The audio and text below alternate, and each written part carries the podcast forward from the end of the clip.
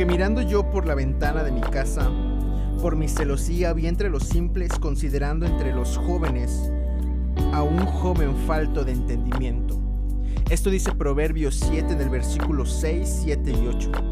Y es que en realidad como jóvenes todo el tiempo estamos expuestos a caer en las tentaciones del mundo.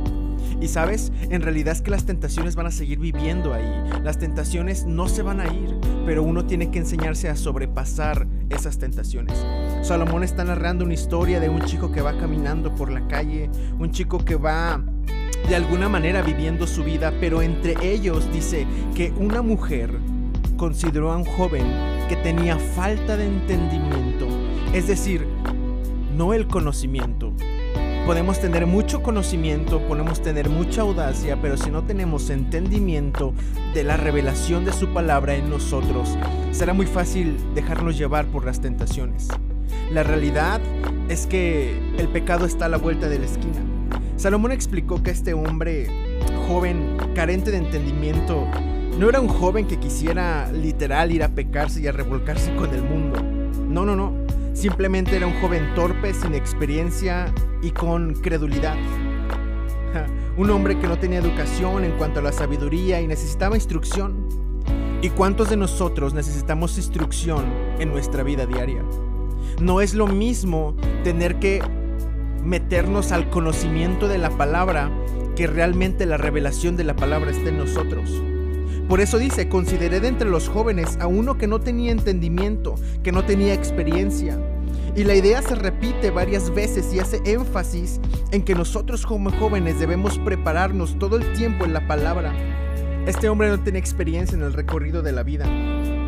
Pero lo que se tenía era lo que todo joven tiene, las pasiones, la energía, el exceso de confianza, la juventud, pero no la sabiduría. Por supuesto, no solo un joven se enfrenta a desafíos de la, de la impureza o la pureza. Los hombres y mujeres mayores de todas las edades tienen sus propios desafíos para una vida pura. Sin embargo, a menudo se sienten con mayor severidad o mayor expuestos cuando estamos jóvenes.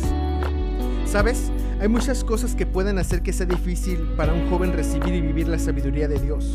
Y esto incluye a veces nuestra energía, nuestro sentido de descuido, la falta de sabiduría en la vida, el dinero, ¿sabes? La libertad que nos ofrece el mundo, mujeres jóvenes que a sabiendas o no sabiendo fomentan la impureza moral, el deseo de ser aceptado por los compañeros que enfrentan el mismo desafío que nosotros todos los días. El mundo dice diviértete cuando eres joven, Saca todo lo que sientes. Cuando seas mayor te vas a establecer. Cuando seas mayor entonces te entregarás más a Dios. Sin embargo, la sabiduría de Dios puede hacer una gran diferencia en la vida de un joven. Dios quiere ahorrarte, joven, el dolor y la esclavitud al pecado. Entiende que el conocimiento no te salva, más el entendimiento sí. Y aprende que cerca de Dios o con Dios en ti no pretender tú alcanzar a Dios, sino que Dios te pueda alcanzar a ti. No que la santidad la puedas poseer, sino que la santidad te posee a ti. Es la diferencia entre tener una relación con Dios o creer que tienes una relación con Dios. ¿Sabes? No dejes que las tentaciones o el mucho conocimiento te pueda envanecer. Entiende que la verdad de su palabra es lo único que puede salvarnos para una vida en Cristo que tu vida refleje la santidad, pero la santidad refleje también tu vida en Cristo.